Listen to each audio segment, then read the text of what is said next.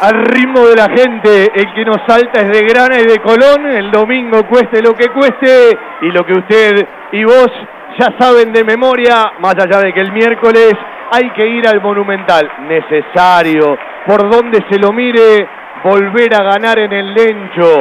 Era un karma, era un trauma. Iván Fielsuma recién su segundo triunfo en casa después de aquel partido que había ganado con los santiagueños. Lo perdía en el primer tiempo por esas cosas que a Banfield siempre le pasan.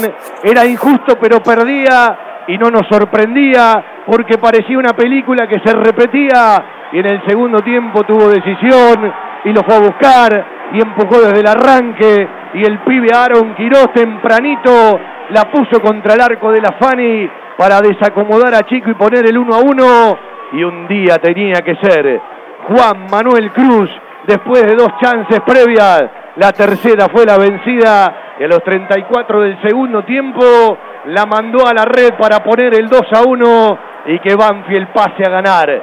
Los últimos minutos y el descuento fueron un sufrimiento eterno. Me quedo con la frase de Lucas. Perdimos tres o cuatro años de vida en esa parte final. Y señores, el bar te da y te quita. Y hoy me parece que le dio una manito Banfield que tantas veces se la quitó y la necesidad hoy tenía que chocar contra la red rival.